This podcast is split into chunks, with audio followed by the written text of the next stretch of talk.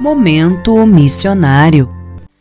E agora nós estamos nesse quadro chamado Momento Missionário, que tem por objetivo apresentar alguns tópicos de forma simples sobre missões. Hoje nós vamos aprender um pouco sobre povos não alcançados e povos não engajados. O que, que é isso?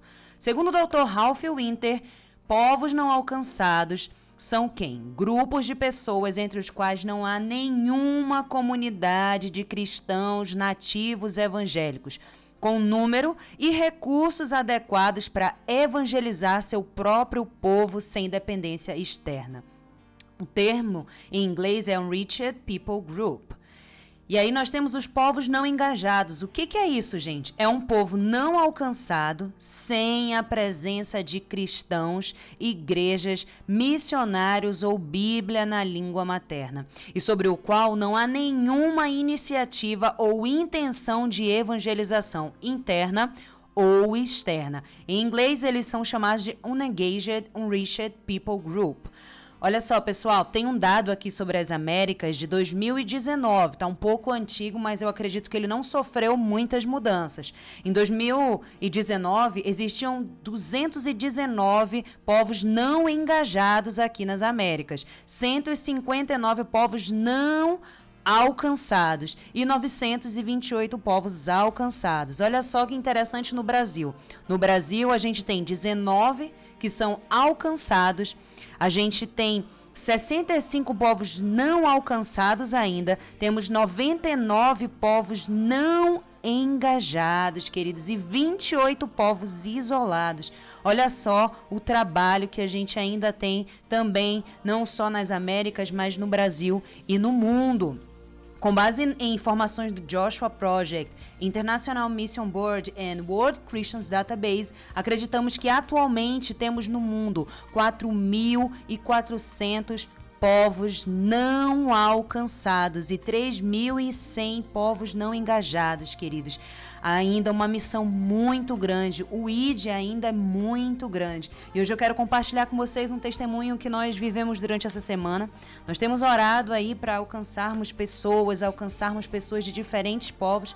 E o Senhor tem nos dado a oportunidade de trabalhar aqui com povos de diferentes etnias. A gente tem trabalhado com um grupo de chineses, um grupo de pessoas que são da região do Mianmar, ali a antiga Birmânia, para quem conhece um pouco de missões, ali era um, um lugar onde não não se pregava o evangelho. O missionário Adoniran Judson, um grande missionário sofredor, foi ali. Então, esses povos vem aí dessa origem. E o terceiro grupo são tailandeses de origem budista e muçulmanos. Mas nós vivemos uma experiência maravilhosa com um grupo de chineses, né?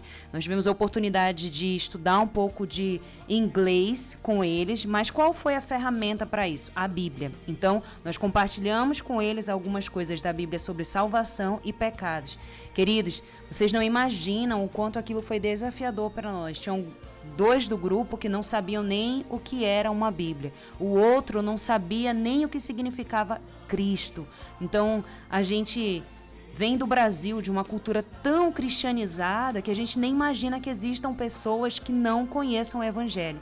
Outro dia eu mostrei a foto do Rio de Janeiro para um desses, né, chineses, e ele viu ali o Cristo Redentor e ele olhou para mim e perguntou: "O que, que é isso aqui? O que, que é essa estátua?" Eles não faziam ideia do que era aquela estátua de Jesus tão grande.